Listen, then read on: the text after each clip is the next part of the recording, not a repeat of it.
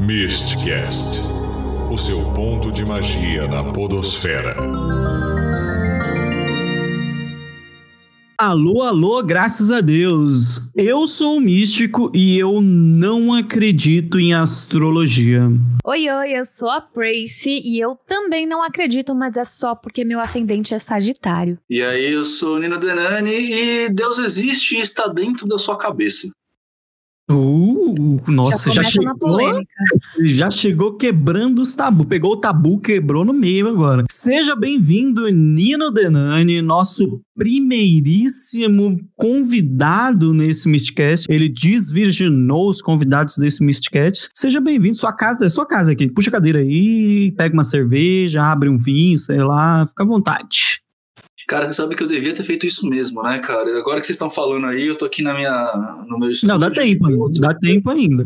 Fica à vontade. Acho que eu vou lá pegar. Porque falar bêbado é sempre mais legal, né? Com certeza. Eu tô com o meu gin, porque eu sou uma velha chata. Eu né? acho, inclusive, que a gente devia oficializar só gravar Mysticast bêbado. Eu acho, eu, eu, apoio. Tá apoiado. Tá uma regra agora, tá no manifesto. É isso aí. Então, enquanto o Nino pega o seu vinho, ou sua cerveja, não sei, eu acho que o Nino é mais do vinho, né? O Nino é mais chique. Ele é mais, do, mais do vinho. Mas vinho tem que ter etiqueta pra tomar, tá ligado? Vinho você só toma quando tá, quando tá escuro. É. é dia, sabe? Não sei que seja vinho branco, mas vinho branco é coisa de véia. Então, tipo, é, agora vai ser cerveja. Então, tudo bem. Uma cervejinha, então. É, enquanto o Nino pega a cervejinha dele, eu e Prey aqui gostaríamos de agradecer a todo mundo que ouviu o primeiro podcast, que foi a nossa apresentação amorzinha, bonitinha, e a estreia do podcast também, né não, Prey? Isso aí. Gratiluzes para todo mundo que esteve com a gente no primeiro, que já estava pedindo o segundo. Estamos aqui, enfim, com o segundo. Chegamos ao segundo episódio. Olha só, achei que não passaríamos do primeiro, mas esse já é o segundo. Então, como eu previ no, no podcast passado, eu acho que isso aqui vai para frente, cara. Já são dois. Já são dois. E o pior, primeiro a gente lançou numa sexta-feira 13. Olha é, só. Todo místico, todo na, baseado todo na, na, na, coisa planetária do negócio. Não, é cabala, é cabala, que a desculpa para tudo é cabala agora. Número cabalístico e tal. O Nino vai falar disso daí daqui a pouco, eu acho, sei lá. Ou não. Ah, não me Ou pergunta, não. cara. Não me pergunta sobre número cabalístico que eu vou destruir metade da nação. Então, deixa eu falar. Ou numerologia pitagórica. Agora, Nossa, peraí. Antes da gente começar destruindo é, crenças alheias e acabando com os sonhos de todo mundo, antes disso, quem é que vai acabar com os nossos sonhos? Se apresente, Nino Denani. Oxe, já? É... Acho que ele ia pegar a cerveja dele. É, pior que eu nem levantei da, da, da, cadeira ainda. Bom, meu nome é Nino Denani, eu sou um agrometista é, e eu tenho um canal no YouTube, um canal homônimo. E como eu sei que a maioria das pessoas não sabe que é homônimo, é tipo de mesmo nome. O canal do Nino Denani.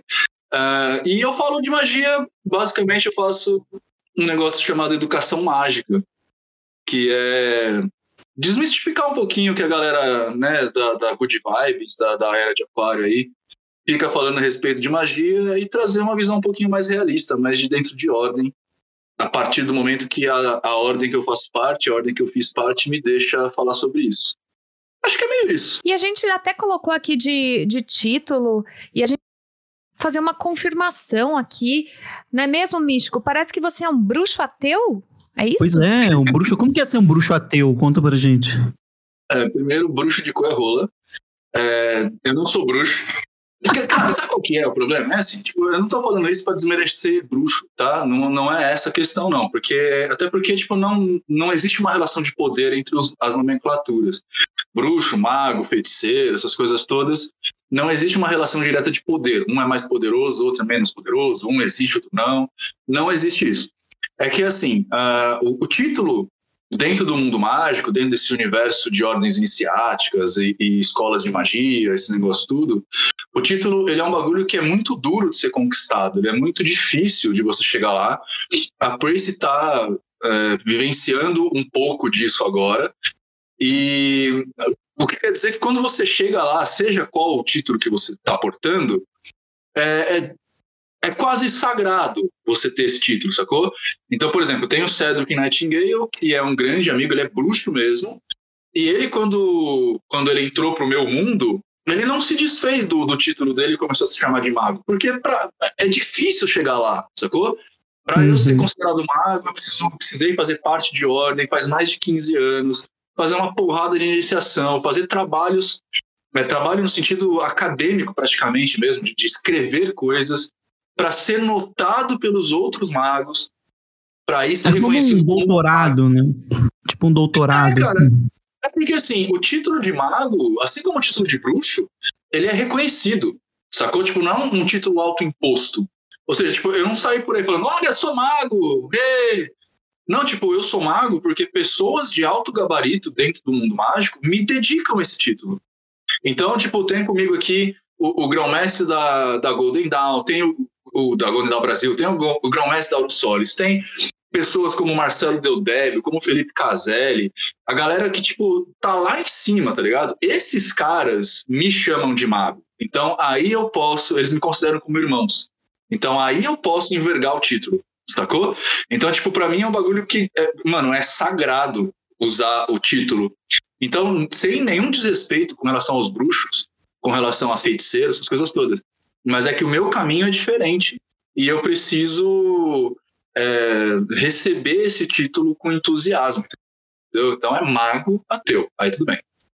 e você falou, Nino, sobre esse tempo, né? 15 anos que você tá. Conta pra gente um pouco da sua trajetória mágica também, para quem não conhece, conhecer um pouquinho, se você puder, claro, né? Não sei. É aquela pergunta é... clássica: quando que você é, sentiu esse chamado pra magia? Eu não senti, na verdade. foi, sem, foi sem KY, né? Foi, foi, foi bem lisinho.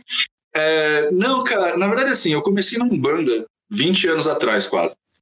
É, e comecei porque eu tava namorando com uma menina que gostou. E ela começou a frequentar o terreiro e eu frequentei o terreiro junto com ela só porque ela frequentava.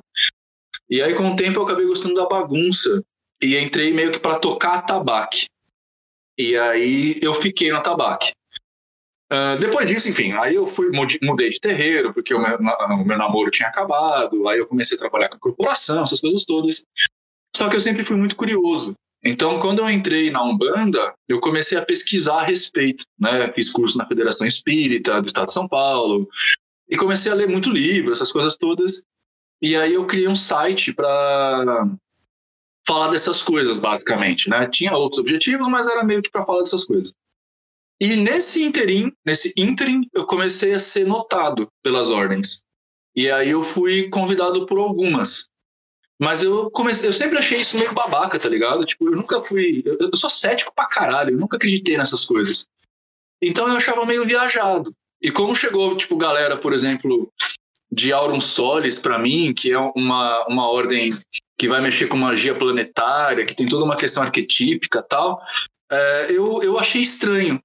Até um dia que um, chegou um cara, hermetista, e me explicou, me apresentou o mundo do hermetismo, né? E aí eu achei bem mais racional. Eu achei que fazia sentido. Porque ele evocava uhum. Platão, evocava Aristóteles, evocava Sócrates, trazia lados da ciência para o meio da magia. Eu falei, porra, isso faz sentido até.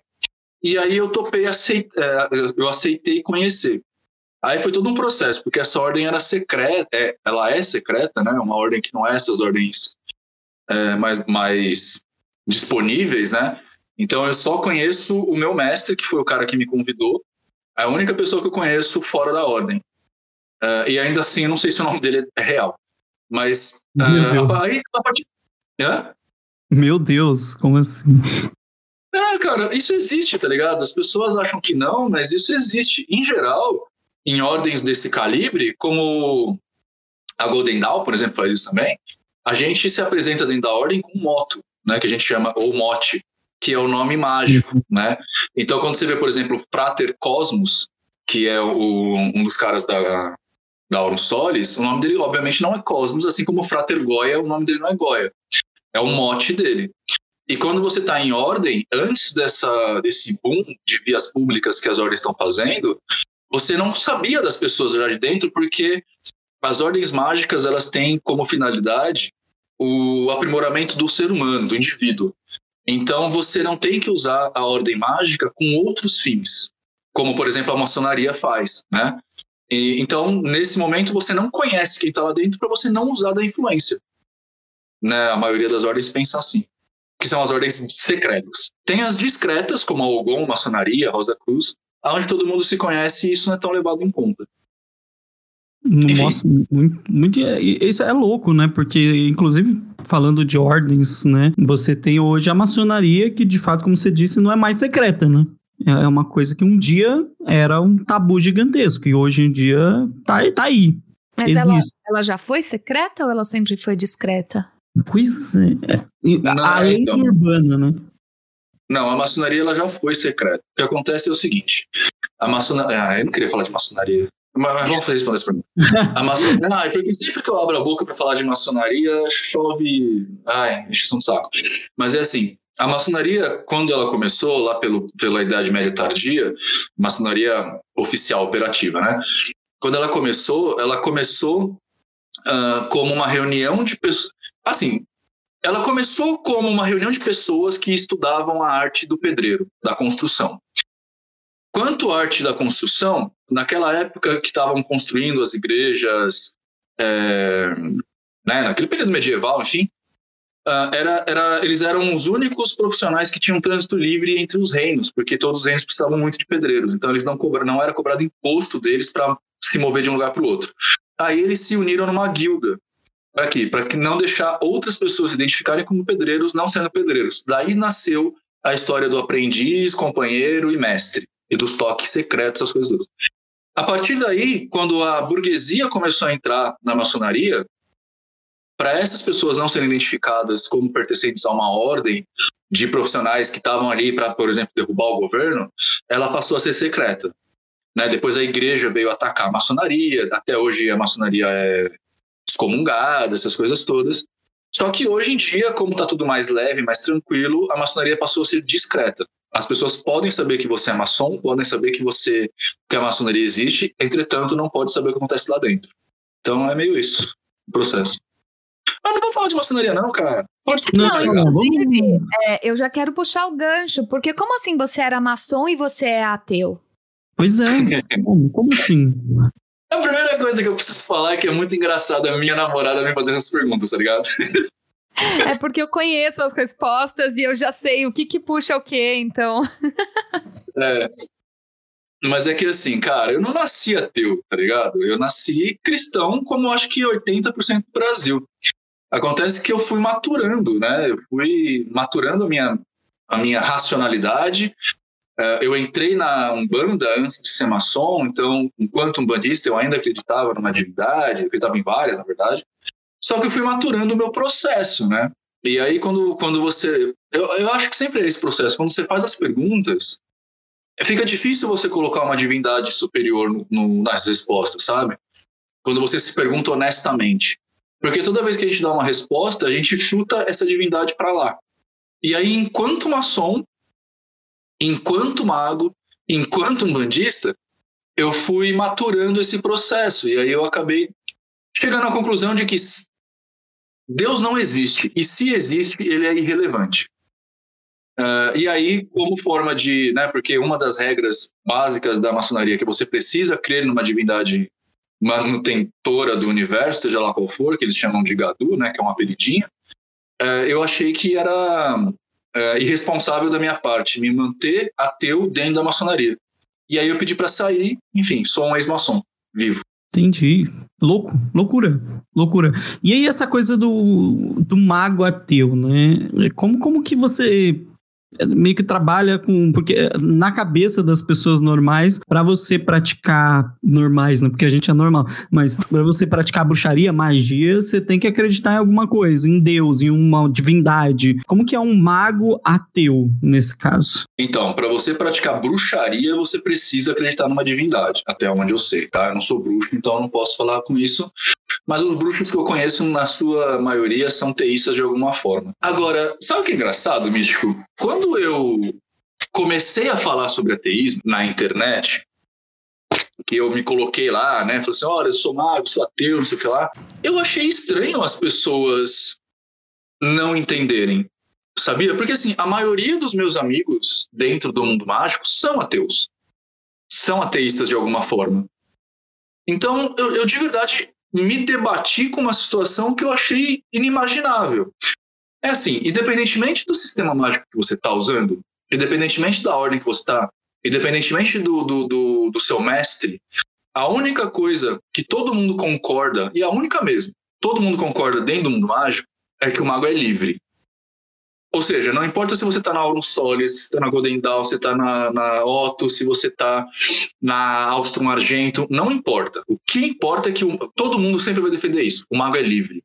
Que é aquela história do Crowley, né? Que faz o que tu queres. Uhum. É, a, escola, é a história do satanista também, né? Que é, você é o próprio Deus. Ou seja, a gente discorda sobre basicamente tudo, menos sobre a sua liberdade. Posto isso, é muito normal que a gente compreenda que o mago pode ter, ser livre, inclusive para acreditar ou não numa divindade.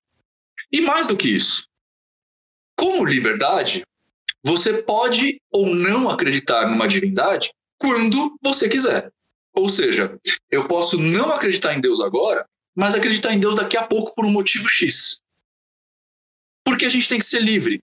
E aí, é claro, né? Tipo, para você. Aí é que talvez as pessoas não compreendam. Para você alcançar a liberdade, você não pode ser escravo dos seus sentidos, né? E para você não ser escravo dos seus sentidos, você precisa de conhecimento. E é aí que a magia entra, porque magia é conhecimento, sempre foi sempre será.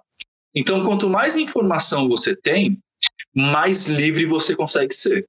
Ou seja, dentro dessa questão do, da fé paradigmática, a liberdade você encontra quando tem conhecimento para, por exemplo, entender que a, o paradigma não passa de um mecanismo de crença aplicado. E aí, quando você entende o que é um mecanismo de crença, você passa a usar esse mecanismo de crença quando ele se torna necessário. E não como ferramenta de vida, como uma religião faz, por exemplo. Então, é assim: dentro de um rito, construir o círculo mágico, naquele momento eu me travisto, me travisto de Deus. Não porque eu acredito em Deus, mas porque eu sei o mecanismo de crença, o símbolo que está sendo usado quando eu evoco a palavra Deus, que é a onipotência, onisciência e onipresença. Ou seja, dentro do círculo mágico, aquilo que está acontecendo lá dentro acontece porque eu quero, eu posso mudar a qualquer momento e eu sei de tudo que está rolando. Né? Então, aquele universo dentro do meu círculo, ele existe porque eu quis, ele se mantém porque eu mantenho, e ele acabará e eu continuarei. Ou seja, eu vesti a forma Deus, que é o que o Caos vai chamar de assunção de forma Deus. Ou seja, eu assumi o símbolo. Para eu assumir o símbolo, eu preciso entender o que é um cabedal de crença, o que é um mecanismo de crença, o que é um objeto de crença. Só que isso só acontece quando você tem conhecimento. Só que a maioria das pessoas não estão dispostas a chegar nesse tipo de discussão. Porque é difícil. Porque você tem que se quebrar. Né? E, é, e quando você se quebra, você se defronta com o seu corozon, que é, que o, é, é o seu demônio interior, né? que na verdade é você mesmo é, travestido da sua imagem. Você, para se enfrentar, você precisa se enfrentar o corozon. Você precisa se quebrar. Você precisa pular do abismo. Só que quando você pula do abismo, você, você tem medo. Inclusive de você achar burro, né? Então, eu estava fazendo uma. Uh, eu, fiz, eu zerei a minha prova da pós ontem. E isso para mim foi um problema. Eu estava falando com a Tracy e não é um problema porque eu não sei a resposta. O problema é porque eu achava que sabia. Então, tipo, eu estava tão longe da realidade que eu nem consegui ver que eu não sabia aquilo que eu achei que sabia. E quando eu me deparei com isso, foi um enfrentamento do Corozon, porque foi a minha arrogância me impedindo de ver a realidade. Né? Então, esse tipo de exercício tem que fazer. Sacou? Só que, tipo, a maioria das pessoas não está disponível para isso. De fato. E o mais louco disso que você está falando também é que entra num outro assunto que a gente vai abordar num, num, outro podcast, mas eu queria já dar uma pincelada aqui, que é a magia da era TikTok, né? Porque hoje em dia a gente tem as máximas de todo mundo que sabe tudo sobre todos e não admite que esteja errada dentro do, do, da internet. E é, é o que você falou, as pessoas às vezes não sabem que estão erradas, mas levam aquela máxima como verdade absoluta, mas não admitem que estão erradas. É, eu acho que até antes disso, Místico, eu acho que as pessoas não conseguem ver. Não é uma coisa de admissão, é uma coisa de falta de percepção, é um passo antes, tá ligado? Sim, É, e não é, só, não é só na magia, não, cara. A gente vê isso o tempo todo. Não tem um monte de gente falando contra a vacina. A pessoa não sabe como a vacina funciona, não tem ideia. Mas ela é contra. Entende? É, a gente chama isso de era, era da pós-verdade. Né? É, dentro da sociologia, isso é chamado de era da pós-verdade.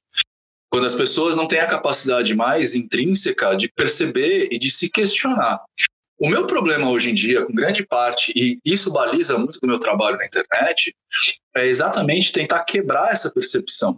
Porque enquanto pessoas na era da pós-verdade onde você lê cinco minutos de um negócio com 140 caracteres e vira especialista, você está impedi se impedindo de ampliar efetivamente seu horizonte de conhecimento. E quando você faz isso, você se torna escravo daquilo que você quer se libertar. Ou seja, dentro do mundo mágico, isso não, há, não, não cria movimentação. Entendeu? E sem movimentação, o mago não existe. Né? Uma das leis hermetistas lá, do, do, né, das leis herméticas, não sei o que lá, é que tudo vibra. Quando a gente fala tudo vibra dentro do hermetismo, não é que a gente está falando que ah, existem moléculas e a molécula é feita de um fio segundo a teoria de cordas. Não é isso. Quando a gente está falando que tudo vibra, é que nada está parado. A única verdade é que tudo se move, tudo evolui, tudo se transforma. Se você não está disposto a se transformar, você não está disposto a ser um mago. Na verdade, você não está disposto nem a ser um cidadão, porque o cidadão depende da mudança.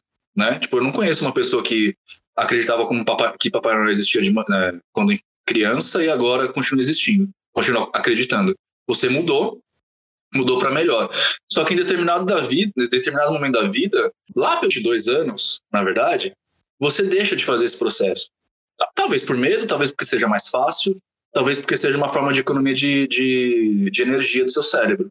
Mas de fato você deixa de viver esse propósito. E se você é mago, isso não pode acontecer. Quer dizer, se você está no caminho do adepto, né, isso não pode acontecer. Sim. Inclusive, essa, essa coisa de mudança, eu sofri bastante isso com os meus vídeos, é, desde que eu comecei a publicar sobre a minha redescoberta, essa descoberta de espiritualidade, magia e afins, é, como eu mudava de ideia nos vídeos. E aí, mas tal vídeo você falou, sim, lá eu acreditava, e agora, mas você achou, falou que acreditava numa força maior. Falei, naquele momento eu acreditava. E as pessoas acham um problema tão grande se mudar, e eu ainda, eu, eu tenho comigo a frase do prefiro ser uma metamorfose ambulante, é, desde muito antes de magia, eu nunca achei problema mudar. E, e por que, que as pessoas acham tão errado mudar? Porque mudar exige movimento, Tracy, e movimento exige energia. É, e aqui eu não estou falando de energia mística, não, estou falando de molécula de ATP mesmo. Uh, o nosso corpo ele é preparado para economizar energia. Né? Todo mamífero é assim. Todo mamífero ele se alimenta e dorme porque o processo de digestão dele gasta energia e ele prefere dormir para gastar energia só com aquilo e economizar o resto. Nós somos feitos para a economia de energia. O que quer dizer que nós somos propensos a aceitar qualquer coisa. Porque é mais difícil pensar a respeito disso, porque a gente vai gastar energia e o nosso cérebro gasta tipo 20% da energia que seu corpo produz. Então, a gente escolhe não pensar porque é mais fácil. E agora eu acabei de dar a desculpa biológica do que, por que acontece isso. Coisas que a gente aprende na pós de neurociência. Eu acabei é... de comer, tô indo dormir. Beijo. Tipo isso. Por que que dá aquele soninho depois? É, é que assim, a gente não passa de, de, de, de animal, tá ligado? Nós somos animais. O grande problema é que assim, por algum motivo evolutivo, a gente desenvolveu um cérebro maior do que o resto. Né? Então a gente tem lá o nosso, a nossa, o nosso cérebro reptiliano e desenvolvemos todo um, um novo córtex, né? uma parte superior do cérebro, uma parte bem mais nova, que é a parte da racionalidade. Essa parte da racionalidade é a maior parte do cérebro que gasta mais energia. Logo, a maioria das pessoas não usa, porque não precisa. Você vive com o sistema límbico. Então, para que usar essa parte né, posterior? Só que é, de novo, você não. E, e, tem, tem várias coisas aqui para serem levantadas, porque assim, não necessariamente você precisa chegar nesse nível de liberdade que eu tenho falado para que você tenha uma vida realizada. Entendeu? Tem muita gente que é muito feliz é, fazendo churrasco na laje, pagando 100 reais no quilo da carne e reclamando do Bolsonaro. Sem fazer nada para mudar né, continuando na mesma coisa, naquele loop eterno de você se frustra no seu trabalho, mas você ganha do seu dinheiro que você gasta no fim de semana com cachaça porque você é frustrado no seu trabalho.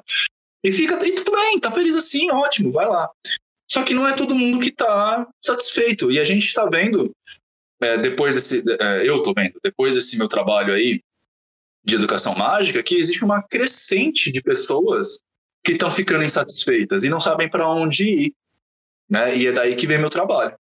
Então, Nino, você falou sobre a neurociência, e aí eu queria. Você já falou na internet sobre a relação da neurociência com a magia e outros níveis de estudo do cérebro e da magia. E eu queria que você falasse um pouquinho sobre isso também, porque para mim, por exemplo, é uma coisa nova, embora não desconhecida, mas nova. É, eu, eu acho bem divertido isso, porque é, é claro, eu não estou falando que isso é o mais certo, mas para mim sempre foi o caminho natural. Como hermetista, e o corpus hermético já traz uma forte relação, né, é sugerida pelos hermetistas, entre a pessoa e a mente, né? A pessoa, na verdade, é um trio, é a pessoa, a mente e o ambiente, né? Então, eu acho que era, sempre foi natural para mim o estudo do cérebro, porque a partir do momento que a gente entendeu que a mente está em algum lugar e possivelmente esse lugar é o cérebro, a gente, né, acho que não se furta de estudar isso. Eu comecei a fazer pós em neuropsicologia exatamente para tentar entender esse mecanismo. E é engraçado, é assim, não, eu não quero nunca cientificar a magia. Ou seja, a magia para mim ela não tem propósito científico. Ela não quer ter e nem deverá ter.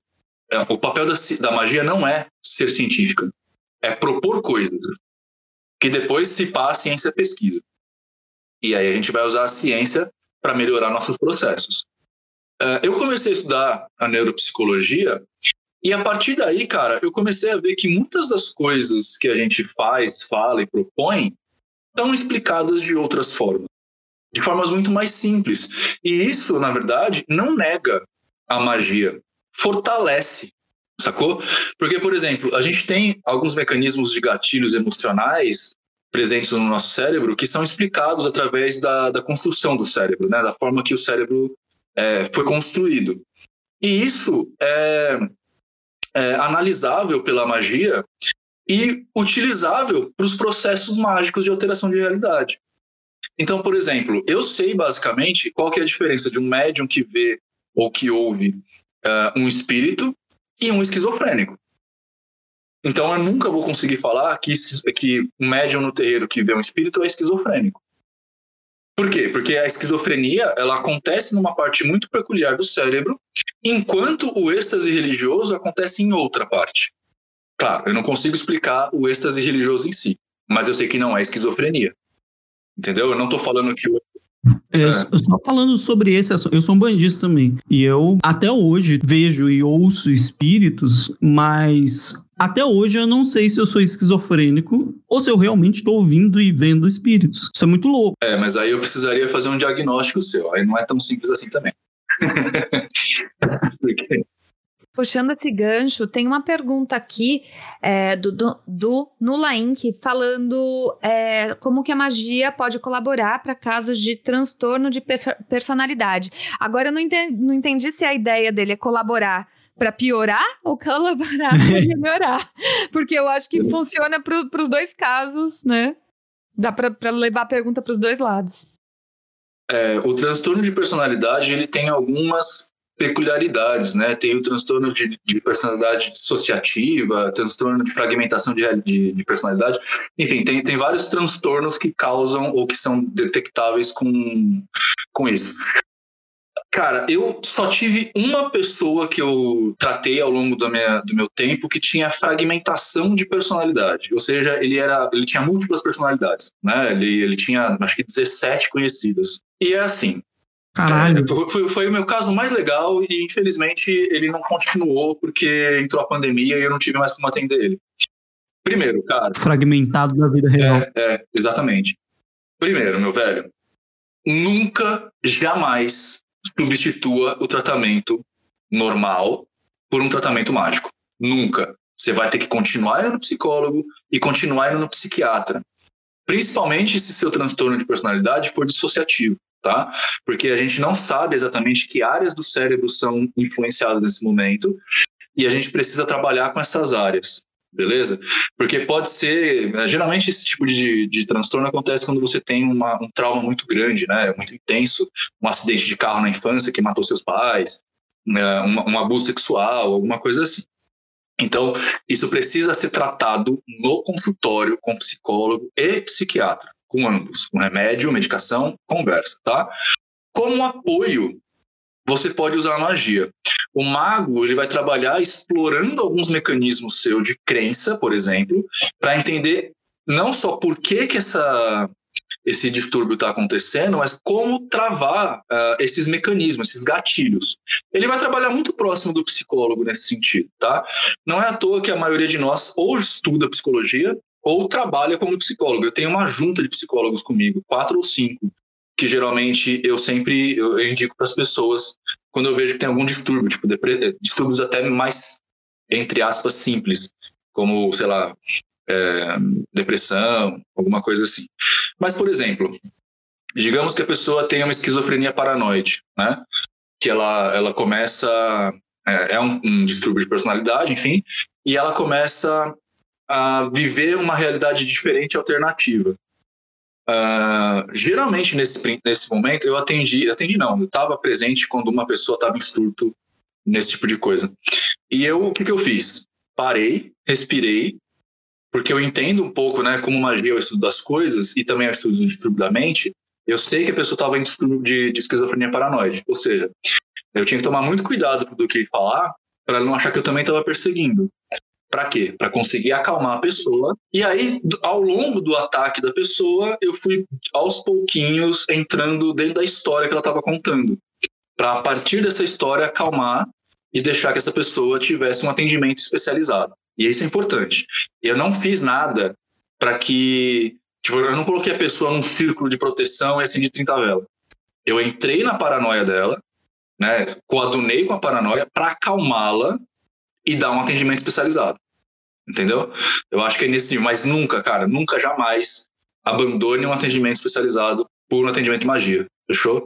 É sobre isso. Lembrando que aí você falou sobre ciência e magia também. A gente tem que levar em consideração que muitas das coisas que hoje são tidas como ciência, um dia já foram demonizadas e colocadas como magia e fantasia. Então, gente, a ciência também tecnicamente é uma forma de fazer magia, né? Eu acho. É o que eu vejo, pelo Mas menos. sabe o que eu tenho medo disso, cara? É porque, assim, é, a gente está nesse momento de pós-verdade que a gente está falando aí, as pessoas estão fazendo o quê?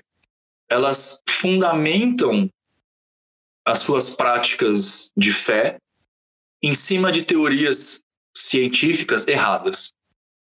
Então a gente pode ver né, o crescimento aí do, do, das magias quânticas. Né?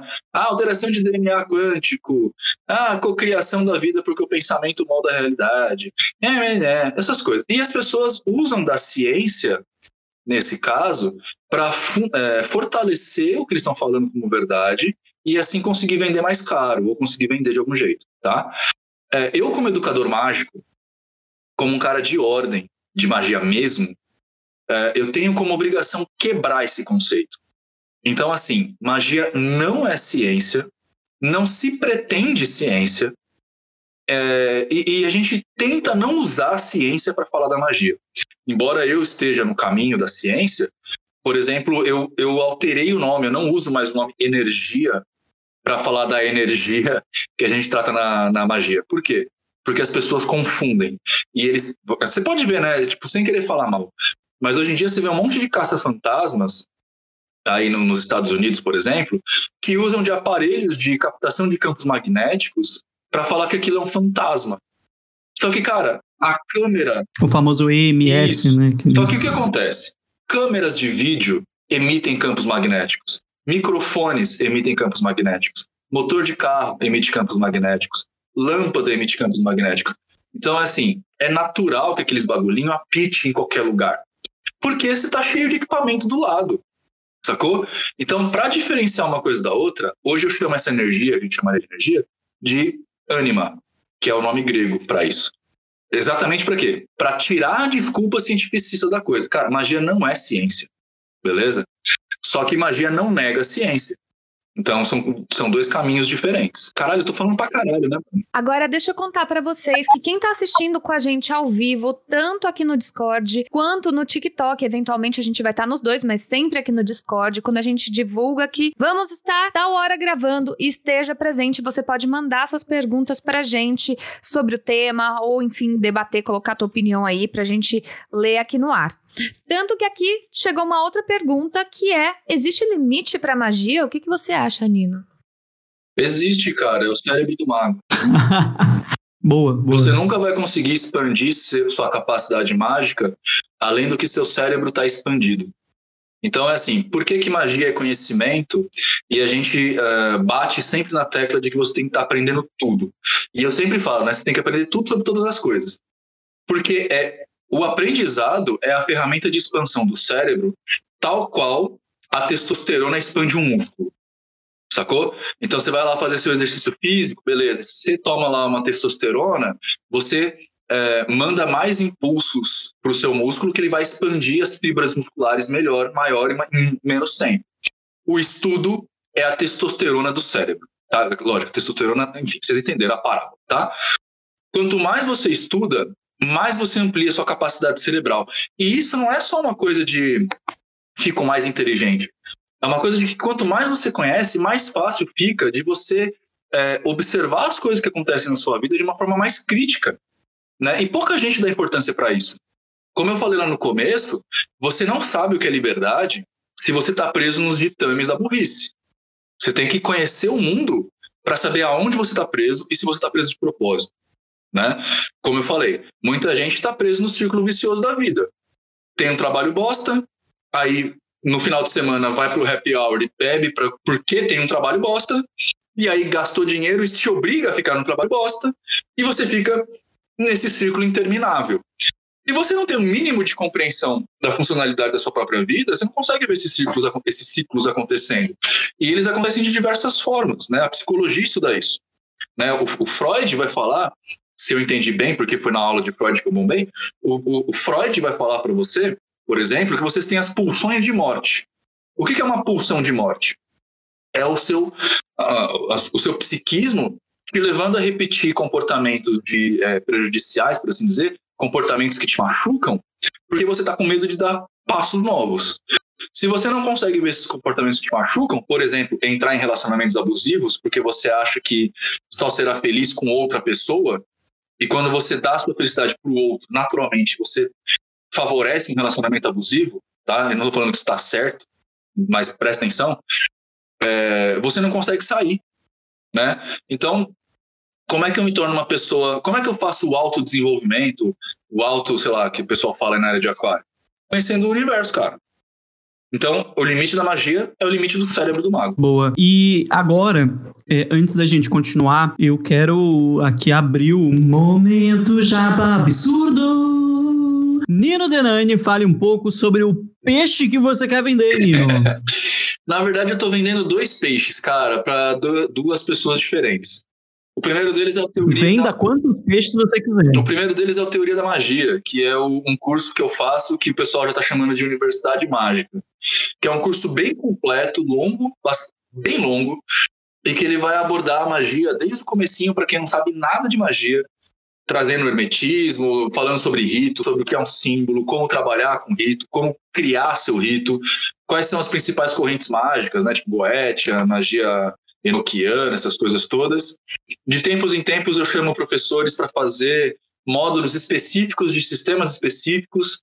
Então a gente tem lá o Cedric Nightingale, que é sacerdote ucraniano, com o módulo de Wicca. Temos o Fausto Ramos com o módulo de magia do caos. Enfim, é um curso mega completo que está em teoriadamagia.com.br. E o outro não tem nada a ver com magia, mas ele, ele usa os conceitos e conhecimentos do hermetismo para te ajudar a melhorar de vida que é o Hermética. O Hermética está em ninodenani.com.br. É um curso que eu, na verdade, não, nem é um, eu não posso nem chamar de curso. Ele é o meu caminho nesses dois últimos anos para eu sair de um casamento falido, né, de um divórcio, de uma depressão profunda e 50 contos, 50 mil reais de dívida para quem eu sou hoje, um dos principais expoentes aí do, do mundo da magia. No, né, é difícil você procurar magia sem achar meu nome hoje em dia aí. De fato, de fato. Mas a dívida saiu? Essa Saiu, é a questão. eu paguei, eu paguei em oito meses. Ótimo. E, não- e se eu não falar, a dona Maricota vai me bater. Então, assim, também tem o Ocultaria, gente. Fala do Ocultaria, Nino, pelo amor Sim, de Deus. também tem Ocultaria, que é um evento que eu promovo dentro desse espectro de, da divulgação mágica, né? Então é um evento que esse ano vai ser online por causa da pandemia, etc e tal. Então são 12 palestrantes do mundo mágico, 12 picas grossas, assim, no calibre de Frater Goy e Léo Lousada, do CDH, eh, que é feito, eleito por votação. Aliás, Frater Goy é, é Léo do CDH e Dona Preciane, tá entre as palestrantes. Olha, É. que coisa linda. Ah, eu tô- eu tô te falando que o caminho chega, né? A pessoa tá quase. Foi reconhecida já. A impressão, né? Enfim, SP pra você. De qualquer forma, é o evento que vai acontecer no dia 18 e 19 de setembro, sábado e domingo, é, via Zoom. E os ingressos estão à venda e mais informações em ocultaria.com.br. Isso aí. Me chama pra ser staff, pelo amor de Deus. Em nome de Jesus. Que eu não tenho dinheiro pra pagar isso, não. Ó, faz Isso o é limitante, Hermética. cara. O Hermética pode te ajudar com essas crenças aí.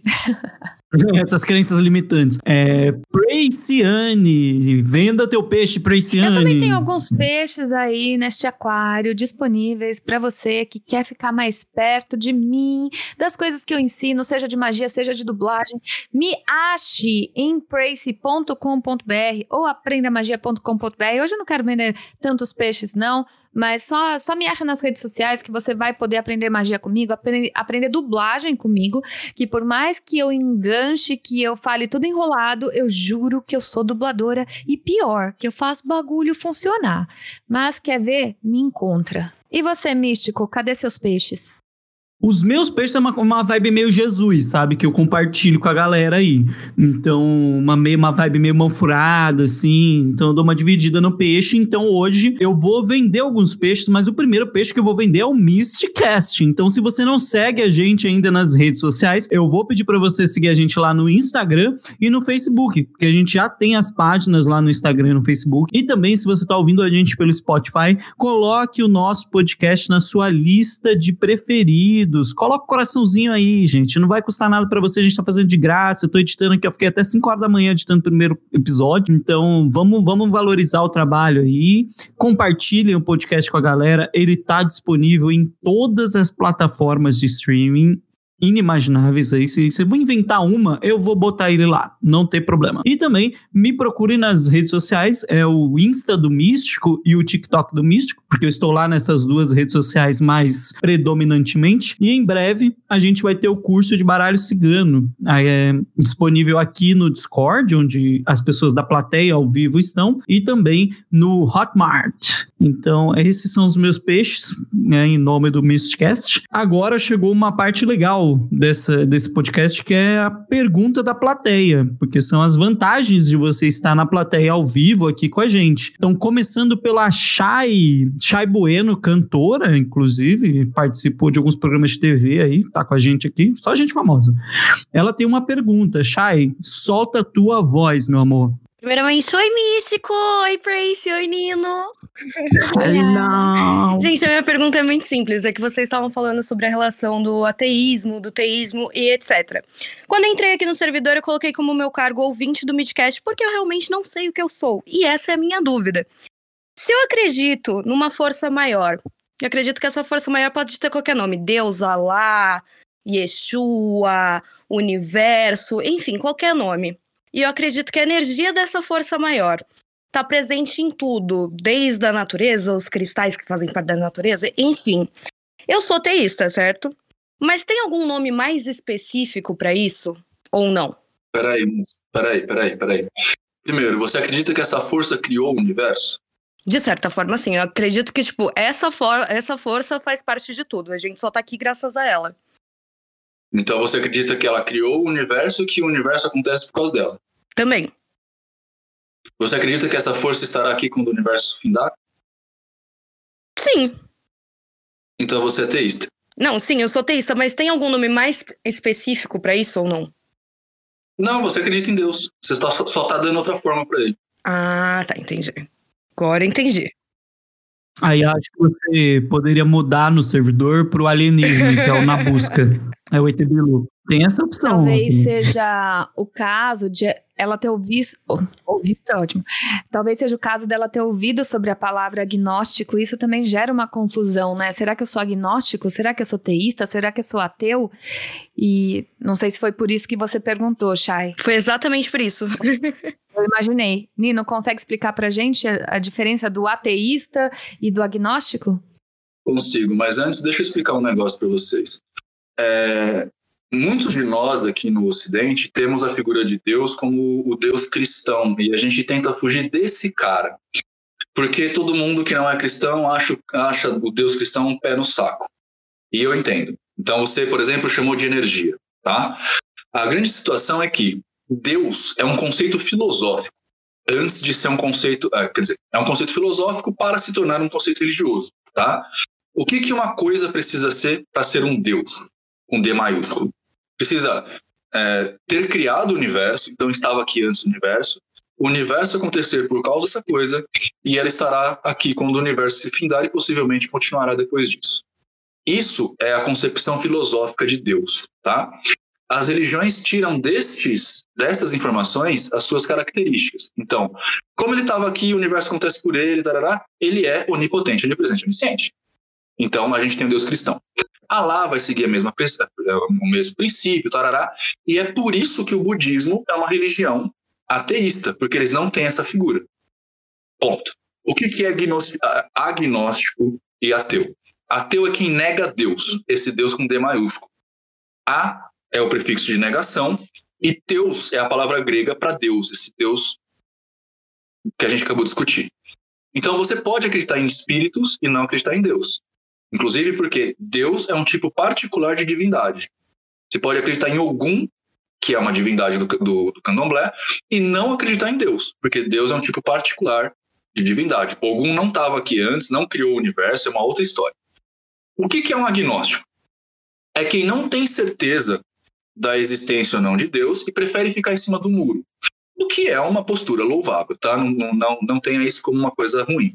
Então ele fala assim: olha, não sei, não quero saber e tô aí na espera de informações maiores.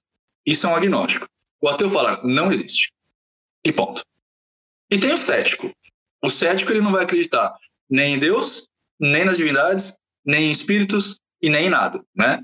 Geralmente a pessoa também confunde o ateísmo com o ceticismo. Eu sou ateu, porém não sou cético. Algumas pessoas são céticas e também são ateias, ateias. E assim sucessivamente. Espero que tenha ficado claro. Caraca, a aula aqui, né? E aí eu tenho mais uma pergunta, que é a pergunta da Mari. Ela tá aqui na nossa plateia ao vivo também no Discord, que vocês que estão ouvindo podem participar. Lembrando que todas as vezes que a gente faz a gravação de um episódio, ou de dois, que sejam, a gente avisa nas nossas redes sociais e a gente pede para o convidado avisar também. Então a Prace já falou, eu compartilhei, a gente compartilhou nas redes sociais. Então fiquem de olho nas nossas redes sociais para vocês poderem saber todos os horários, quando a gente vai gravar e com quem que a gente está gravando também. E aí vocês podem aqui soltar sua linda voz no nosso podcast. Mari, vai lá, Mari. Beleza, gente, eu sou a Marina, tudo bem? Boa tarde. É, tô chegando nova aqui, mas eu adoro o Nino, adoro a Praise, tô acompanhando direto vocês no YouTube. E, enfim, minha dúvida é pro Nino, né? Ele veio com esse, com esse termo ânima e tal, e eu sou estudante de psicologia, estou finalizando o meu curso e eu sou viciada no Jung, né? Estou estudando nele, estudando muito ele. E aí eu queria saber se o Nino se baseia no Jung, porque ele, assim, né? É total ocultista, total mago, o Jung, no caso, né? E aí eu queria saber é, se você se baseou nele e tal, se você se baseia. Eu também já vi nos seus vídeos você comentar algo sobre os arquétipos, e aí essa é a minha dúvida. Eu adorei. Não, porque ele é um puta mago, né? O Jung, no caso. É tipo. Obrigado. Desculpa, você também, pelo amor de Deus. É, deixa eu falar uma coisa para você, cara. Eu não me baseio no Jung, mas não é por nada, tá? É porque assim, a gente, quando entra na magia, a gente começa a estudar muita coisa e é meio que fazer os nossos estereótipos. Eu sei que o, o o Jung traz a ideia do anima mundi, né? E também traz a ideia do anima e animus, né? Em contrapartida. Mas essas palavras, na verdade, são de origem grega. né? E eu, quando pego a palavra ânima, eu estou pegando do grego. O ânima é aquela energia que as pessoas achavam que existia antigamente, que nos dava vida. O Jung vai usar uma coisa muito parecida com isso, né? Embora ele faça, tem o ânima que é feminino, o ânimos que é masculino, alguma coisa assim. Não vou lembrar agora exatamente. Mas eu não, não, não necessariamente. Agora, por exemplo, a teoria de arquétipos do Jung eu sigo. Eu acho que faz muito sentido, tá? Uh, não que eu siga no sentido de pregar, mas eu consigo, por exemplo, observar os meus amigos ou as pessoas que me rodeiam através da construção de arquétipos particulares que eu fiz, que a Prace até sabe, né? Às vezes eu falo pra Prace, olha, essa pessoa tem cara de rato. Que são os arquétipos que eu uso, né? E aí, geralmente eu tô certo. Né? Mas isso foi, é, não, não leva necessariamente os arquétipos que o Jung usa. É uma construção minha, arquetípica. Mas a palavra arquétipo ela foi fortalecida pelo Jung e o, a forma como eu uso arquétipo é a mesma forma que o Jung explica arquétipo. Um, e é isso. Aliás, eu, eu, sou tão interessado no Jung que eu sei que, por exemplo, o Jung nunca fez um tarô. Sabia? Perdeu Não, tempo. Poderia estar ganhando dinheiro. Tem uma galera aí que joga tarô junguiano, né? Mas nem, o tarô nunca fez. O Jung nunca fez tarô. Sim, né? São os famosos junguianos que surgiram com essa proeza aí. Mas do mesmo jeito que o, existe o barulho, o taralho, o taralho, o taralho, da mesma forma que existe o tarô cigano, mas os ciganos mesmo nunca criaram ah, um tarô. A numerologia pitagórica do, enfim. É, Pitágoras nunca fez uma numerologia. É. é, deixa eu te falar pois um negócio, é. cara. Uh, uma vez eu tava, eu entrevistei uma mina no meu canal, uh, a Tiffany, e ela é cigana mesmo, de, de etnia e tal. E eu falei alguma coisa a respeito de, de tarô cigano, que nem você fez agora. Ela me deu um esporro, porque não existe tarô cigano. Existe baralho cigano. É Exatamente. É, o tarô e o baralho são totalmente diferentes. O tarô é um método de cartomancia, né? O baralho cigano é um método de cartomancia diferente do tarô. São, é um outro sistema completamente diferente. A gente sabe disso, mas a gente estrategicamente, por marketing, coloca tarô cigano. Com certeza. Porque a galera puxa a palavra tarô do que, do que baralho. Então a gente já junta uh, os negócios. Hoje estou de tarô cigano, mas é consciente. Tiffany, me perdoe. Mas ciganos, por favor, não cancelem a gente, nem mandem maldições, tá? É puramente marketing, vocês vão entender. Por favor, a gente só quer o dinheiro. Um dia vocês entenderão. Agora, a gente vai chegar no momento do nosso tarô que vai se encaminhando para o fim da participação de Nino Denani. No fim da participação de Nino Denani que foi incrível, edificante, não é não, Pray? Eu sou suspeita porque eu gosto de ter a, a, presença do meu honorável namorado e foi uma honra ter você aqui. Obrigada por estar tá sempre enfiado nas coisas que eu faço. Eu gosto muito de estar enfiado nas suas coisas. Obrigada, curti bastante. E é isso aí. É, queria deixar claro aqui também que, Nino, essa casa é sua.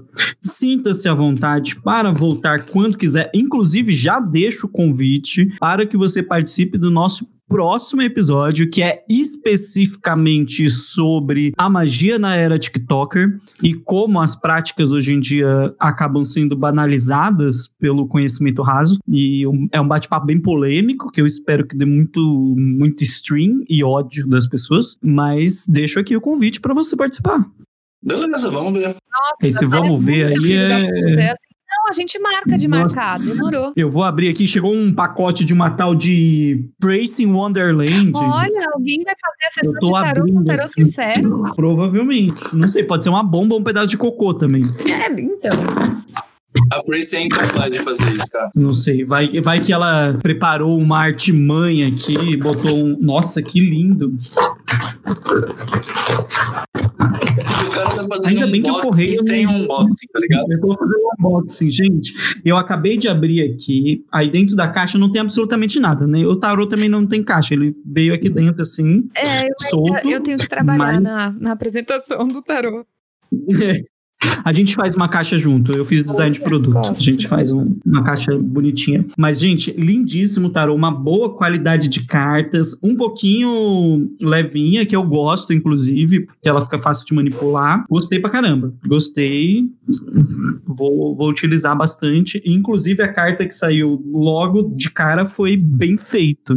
Então tá bem feito, né? É isso. E esse foi o áudio boxing para vocês. Nino, muito obrigado pela sua participação hoje. Espero que você também tenha gostado de ter participado com a gente e que esse vamos ver seja um vai rolar. Eu acho que a gente pode fazer o seguinte, cara. Eu acho que já que a gente está fazendo um podcast aqui, vamos abrir para a plateia, para eles falarem se, né, lá no Instagram, sei lá qualquer mídia que você vai usar, se eu devo continuar ou não. Justo, justo, acho justo. Então, pessoas que estão ouvindo a gente vão lá no Instagram evocar o Nino para que ele participe em todos os então, aqueles. Nossa, olha peraí, peraí. ele tá te convidando para um relacionamento sério. Você tá, tá percebendo isso? Peraí, peraí, olha só, cadê o Instagram de vocês? Quantas pessoas tem no Instagram de vocês, Mística BR? Ah, tem pouco ainda, a gente tá com 50 seguidores. 58 seguidores. Eles são novinhos, certo? Uh, beleza, se a gente chegar a 250 seguidores até o final de semana, Aí eu participo do próximo. Caraca! Tá lançado Olha a responsa de vocês que estão ouvindo aí. Tio Nino vem pro próximo podcast. Se vocês. Ele topa o próximo podcast se vocês é, ajudarem a divulgar e chegarmos a. Porque assim, tem que ter plateia, gente. É, aqui é a entidade Morning no Denani, então vamos ajudar, vamos compartilhar, vamos fazer um Mistcast ser conhecido por aí para o senhor Nino Denani vir com a gente no próximo episódio. Lembrando que o Nino, o Daimon Nino é, é alimentado pelo ego. Então quanto mais gente tiver aqui amassando as bolas dele, melhor vai ser, gente. Nino, se despeça da galera. Tchau. Foi a melhor despedida de todo o podcast da história. Tá, tchau, pessoas. É, tchau. Foi um prazer estar aqui com vocês. Foi um prazer estar. Deixa eu, deixa eu elogiar vocês. Foi um prazer estar aqui com vocês hoje. Foi bem legal. Espero não ter me exaltado demais. É, e espero que tenha sido legal. Se foi legal, é sério. Eu participo do próximo. Vou, vamos estabelecer metas agora. E quando chegar na meta, a gente dobra a meta. É, divulguem. Não, eu adoro. Divulguem para os seus amigos, divulguem para a galera toda aí. Que chegando a 250, a gente aparece no próximo. É, e aí você sabe como é que é, né? O Nino, quando chega, traz os amigos junto. Então, pode ser que seja mais coisas legais lá para frente. Nossa, eu já gostei disso. Já gostei que a gente vai criar uma rede de, de pessoas incríveis para esse podcast. Como a gente disse no primeiro episódio, é, a minha ideia da Prace é que esse espaço seja um espaço para a gente se sentir bem, né? Para a gente conversar sobre tudo, sobre todos, né? sobre esse momento da magia que a gente está vivendo, onde tudo está mais fácil. E como eu disse, magia é fácil sim, e você pode ter acesso a ela de milhares de maneiras possíveis possíveis. A gente tem o curso do Nino, a gente tem o curso da aprendamagia.com.br e a gente tem várias redes que vocês podem se informar e participar, inclusive a nossa. Agora, para vocês que estão aqui ouvindo, nós vamos iniciar esta vinheta maravilhosa, que é a vinheta do Tarô Sincero,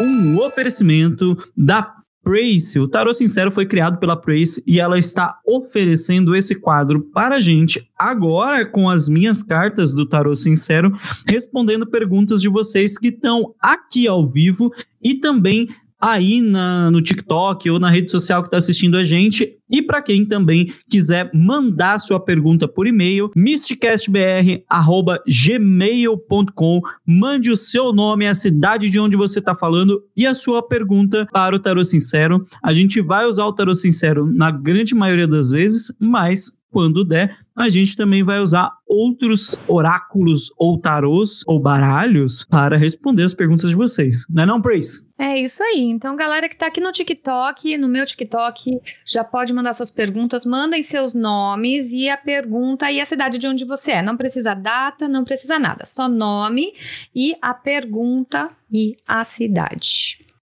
Quem está aqui na plateia pode fazer sua pergunta ao vivo.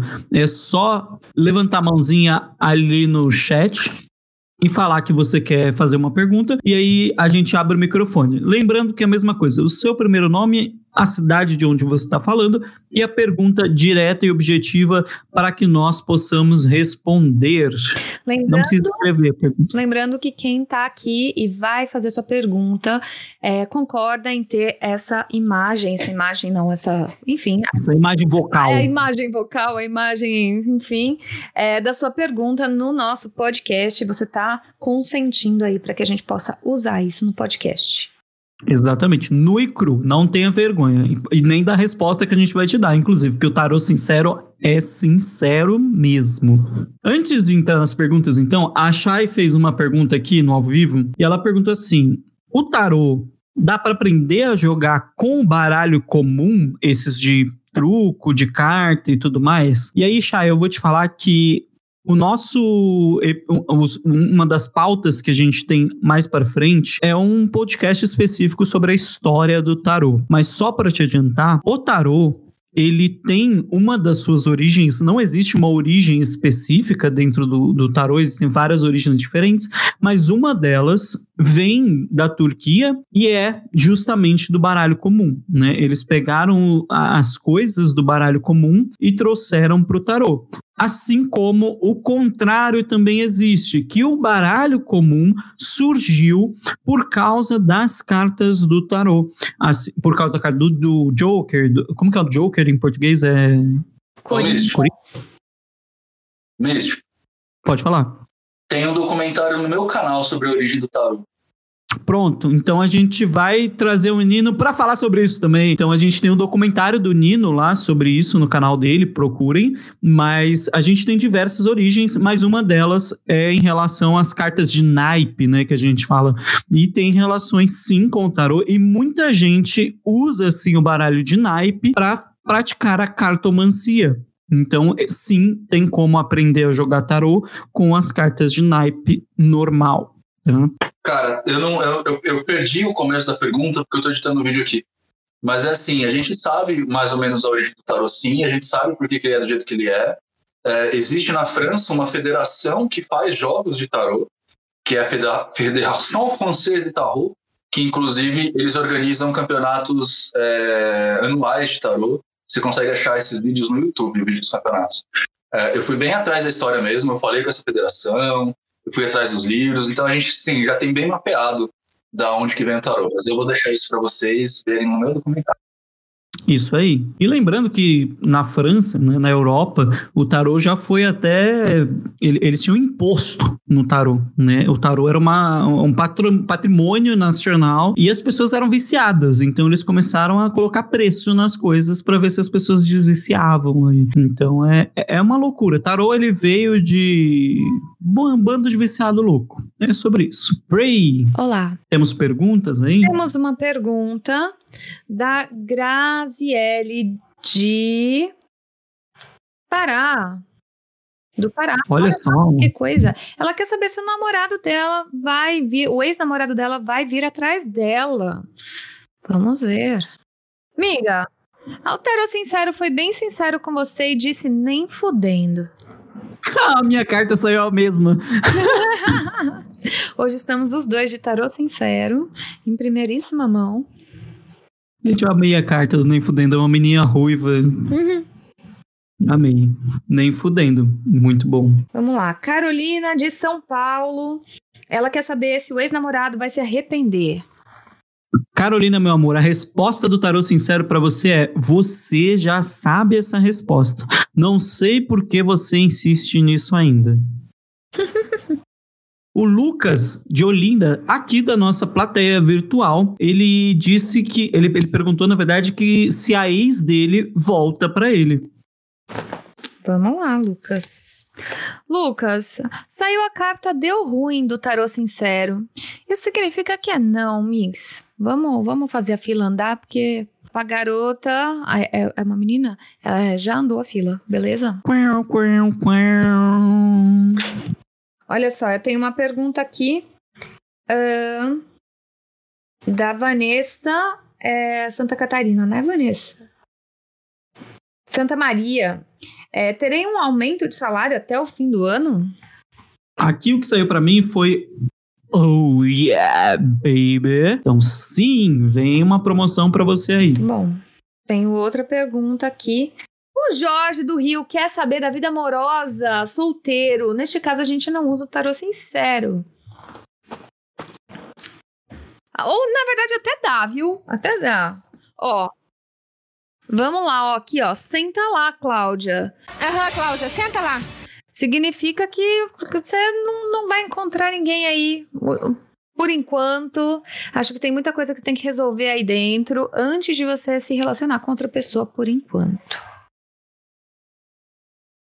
Você sabe que eu vou botar um meme do Senta lá Cláudia na, na edição, né? Porque sim, a Shai, aqui da nossa plateia virtual, perguntou se ela rodou ou não rodou. Então, Shai, se pá, Tá, Shai. Eu vou até tirar uma outra cartinha do Tarot Sincero só pra dar uma garantida, assim. E, ixi, na mosca. É, Chay. Se pá, Se pá, você rodou, hein?